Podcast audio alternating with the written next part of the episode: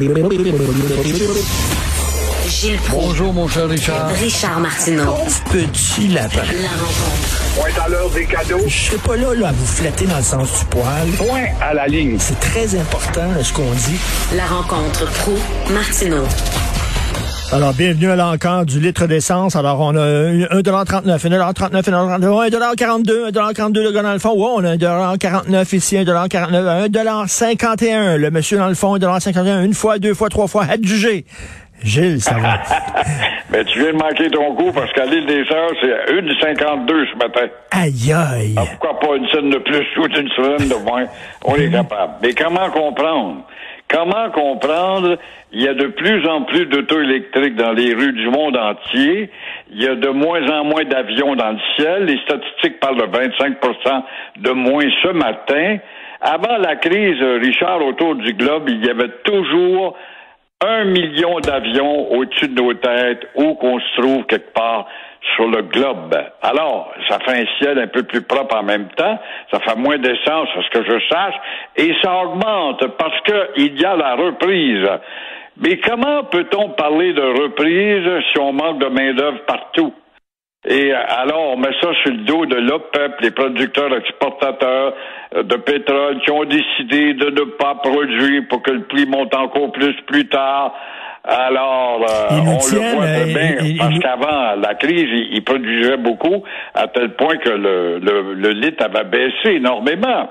Alors, quand on voit ce qui se passe en Angleterre, qui a flirté avec les euh, énergies alternatives, on manque de pétrole là aussi, c'est à se demander, là, c'est un pays qui est impliqué par, dans, en Asie aussi, c'est à se demander si on s'en va pas vers un contrôle par une quelconque puissance, contrôle de l'énergie, ça voudrait dire une puissance militaire, et ça peut entraîner un affrontement très, très, très menaçant, cette histoire de pétrole, de l'or noir. La dernière fois qu'on a vu des prix aussi élevés, c'est en septembre 2012. Et là, le PEP, ils nous tiennent littéralement par les bijoux de famille. C'est eux autres qui ont le gros bout du bâton, là. Ben c'est ça, puis en ne produisant pas, ben ils savent que leur réserve n'est pas éternelle. Bon, le, les Saoudiens sont assis peut-être sur des nappes pour 100 ans encore. On planifie. Moi, je me rappelle, je suis allé à Dubaï, c'est un pays de pétrole d'or noir. Ils investissaient dans le tourisme puis le- les loisirs parce qu'ils voyaient leur barils de pétrole ou leur nappe de pétrole baissée sous leurs fesses. Alors, c'est évident qu'on ralentit la productivité pour pas vider le baril trop vite et maintenir des prix vers la hausse pour s'équiper d'un capital de fonds. Il n'y a pas de doute qu'il y a quelque chose qui ressemble à ça. Alors, donc, Gilles, Gilles. Gilles, Gilles, un Travaillons sur des énergies alternatives valables. Gilles, un jour, on va tous avoir une auto électrique. On va tous faire le tour des stations d'essence, puis on va toutes les mouner une après l'autre, le cul dans la fenêtre. Toute la gang. On va tous se promener en disant bye bye, on n'a plus besoin de vous autres. On va, des- on va prendre maintenant l'électricité. Un jour, ça va arriver. Euh, je- J'espère que tu as raison, les postes d'essence vont devenir des casse-croûtes, ça va être intéressant. On pourra arrêter un hot dog là, mais euh, c'est pas demain la veille encore, mais peut-être dans 25 ans, tu as raison. Quand Québec a décidé que d'ici quoi 25 ans, on ne vendra plus de voitures à essence, c'est évident qu'on s'en va vers ça, mais il va falloir rendre cette énergie-là plus performante au niveau de l'automobile. Parce que là, tu vas voir les bornes électriques se multiplier. Là, les écolos vont rentrer dans le débat. Ils sont pour ça, eux autres, les écolos. Oui, mais ça détériore le décor. Et puis, tu vas voir aussi Hydro-Québec en profiter pour monter à tous les trois mois le prix.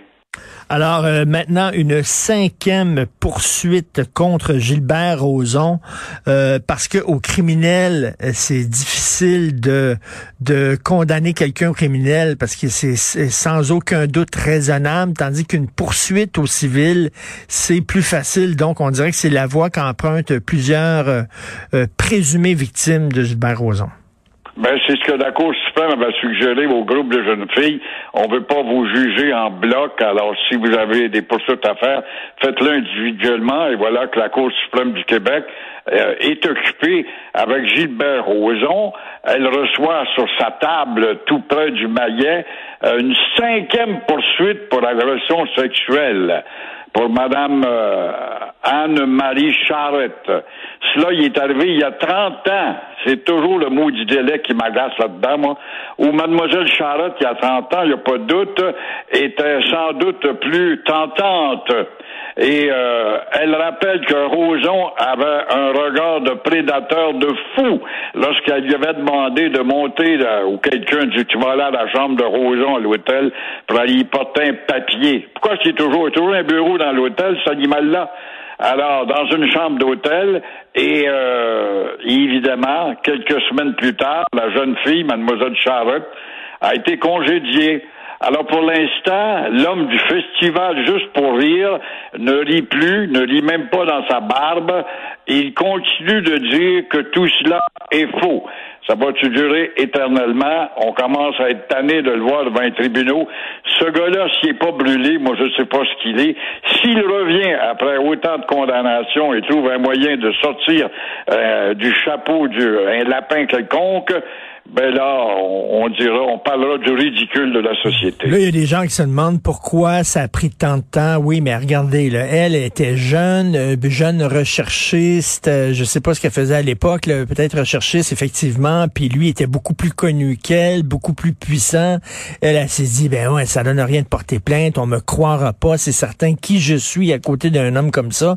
Mais là, après des années, à voir que soudainement, euh, le, le, le vent a tourné, de plus en plus de gens sortent, euh, dénoncent leurs agresseurs présumés, fait qu'elle elle, trouve son courage, puis elle le fait. C'est certain que des fois, ça peut prendre du temps, mais cela dit, lui va se retrouver avec cinq procès d'un coup. Là, au point Et là, écoute, il va falloir qu'il aille voir un psychiatre quelque part, qui ah, s'étend sur un divan quelconque. Là. Ça fait trop. Euh, dans les années 80, je me rappelle, je commençais au Journal du Midi, il faisait scandale déjà encore dans un hôtel euh, avec la, la, fille de ménage qui était trop belle, peut-être, je ne sais pas. Il s'en est sorti, puis je me rappelle, on devait saisir son passeport. Puis là, il avait broyé devant le juge pour dire j'ai besoin de mon passeport, vous savez, je suis un homme international, je dois me promener. Ça fait trop longtemps que ça décolle. Ça, c'est dans, présent dans le décor. Là.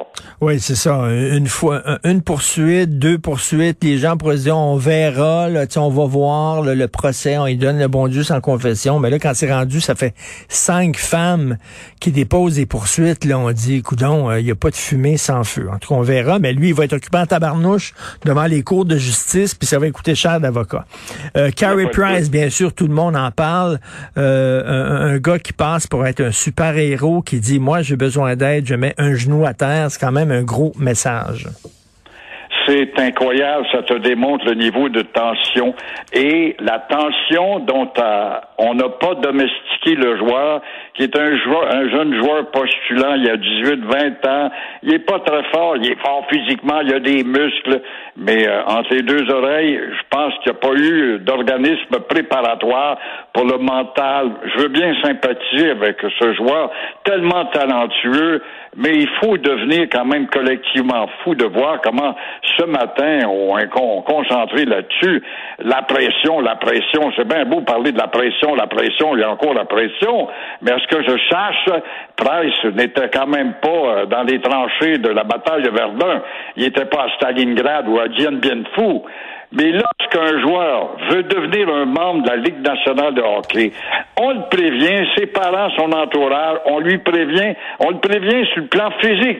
Euh, tu vas voir, tu vas te faire malmener, les gars, ils ont souvent des mâchoires cassées, des, joues, des genoux abîmés, etc., les poignets, c'est très dur physiquement. Ah, ben là, le jeune joueur, oui, mais je suis un athlète, je suis jeune, puis j'ai le corps, le physique, j'ai tant de, de six pieds, deux pouces, je suis fort, etc., ça va. Très bien. Mais en ce qui a trait de l'entre les deux oreilles, j'ai l'impression qu'il n'y a pas assez de place qui est consacrée à cela pour préparer le jeune. Et presque, tu vois, le problème, comme tous ces gars de 20-25 ans, qui deviennent multimillionnaires, ils sont vite des boussoles multimillionnaires à 20-25 ans, tu te rends compte?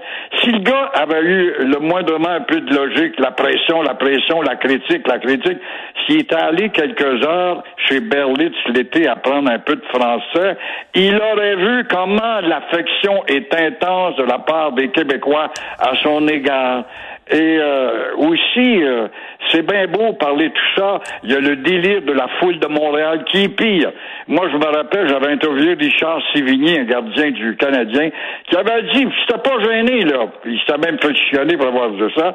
Il n'y a pas de foule. Il dit, moi, je me promène d'un aréna à l'autre à travers l'Amérique du Nord. Il n'y a pas une foule plus folle que la foule de Montréal, plus critique. Rajoute à ça l'arsenal de médias qui sont comme des corbeaux de linge et qui te surveillent dans les estrades, puis lendemain, te prennent pour ci ou pour cela. Alors, mentalement, il faudra travailler, je pense, sur la préparation des joueurs en plus des préparer au physique solide. Vous qui aimez l'histoire, vous n'êtes pas sans savoir que Winston, euh, Winston Churchill lui-même avait des périodes de, de, dépression. Il appelait ça son black dog, son chien noir. Alors il écrivait dans son journal intime, hier mon chien noir m'a visité.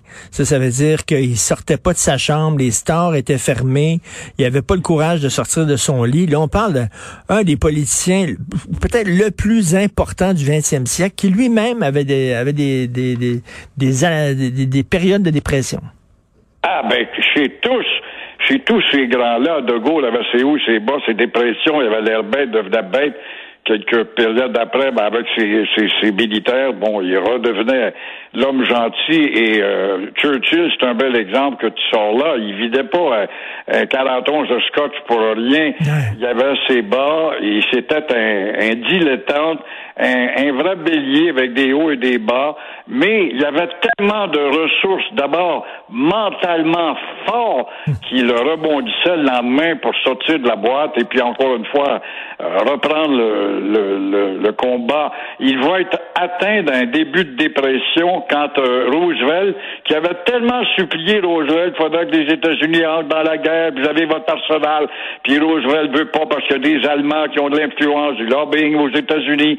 Et euh, finalement, bon, il arrive l'histoire de Honolulu et en attaquant Hawaii, il embarque. Et là, Roosevelt, il lui dit comme à peu près cela. Il protégeait De Gaulle, Roosevelt ne l'aimait pas. C'est lui qui le protégeait. Puis avec raison d'ailleurs. Euh, autour de là, maintenant, moi je me le paquet, c'est moi qui vais fournir des tanks, puis des avions, puis du monde. Alors, il est devenu comme satellisé de Roosevelt. Il n'avait plus l'initiative, le leadership qu'il avait euh, pendant la bataille d'Angleterre, par exemple. Et euh, il va entrer dans une phase de morosité euh, certaine. C'est ça. Pour s'apercevoir de tout ça. Et comme vous dites, il s'auto-médicamentait avec euh, de scotch. Il évitait au moins une bouteille par jour. Il fumait de l'opium aussi. Vous, dans vos voyages, avez-vous déjà essayé ça, l'opium? Non, j'ai essayé du pot et de l'opium, non. Je suis allé dans des opiumeries, comme on ah dit. Ah oui? Mais j'ai visité pour sentir les odeurs et voir les regards hagards qu'il y avait là-dedans, des gars étendus sur un matelas. Ben oui, avec la longue pipe. Et très heureux, comme dans Tintin, justement, les cigares du pharaon. Ça, ça ressemblait à ça. Surtout en Asie, au Vietnam, j'ai vu ça. Ah oui, en Thaïlande, j'ai vu ça. Ah, les gars couchés avec des longues pipes, là, qui fumaient de la pipe. Ouais. Et, évidemment, ils sont partis ailleurs. J'oublie beaucoup leurs problèmes. Puis une fois que le dégrisement arrive, ben là, ils retournent dehors, ils sont aussi malheureux, puis ils se tirent une balle dans la tête. Ou ils se font harakiri, ou ils se font shintoïstes, prêts à tuer n'importe qui au, au, au, nom d'un idéal. ben merci Tintin Prou. bon week-end, bon long week-end. oui, on est en congé lundi, ben repose-toi bien et à mardi. Au revoir. À mardi, ben.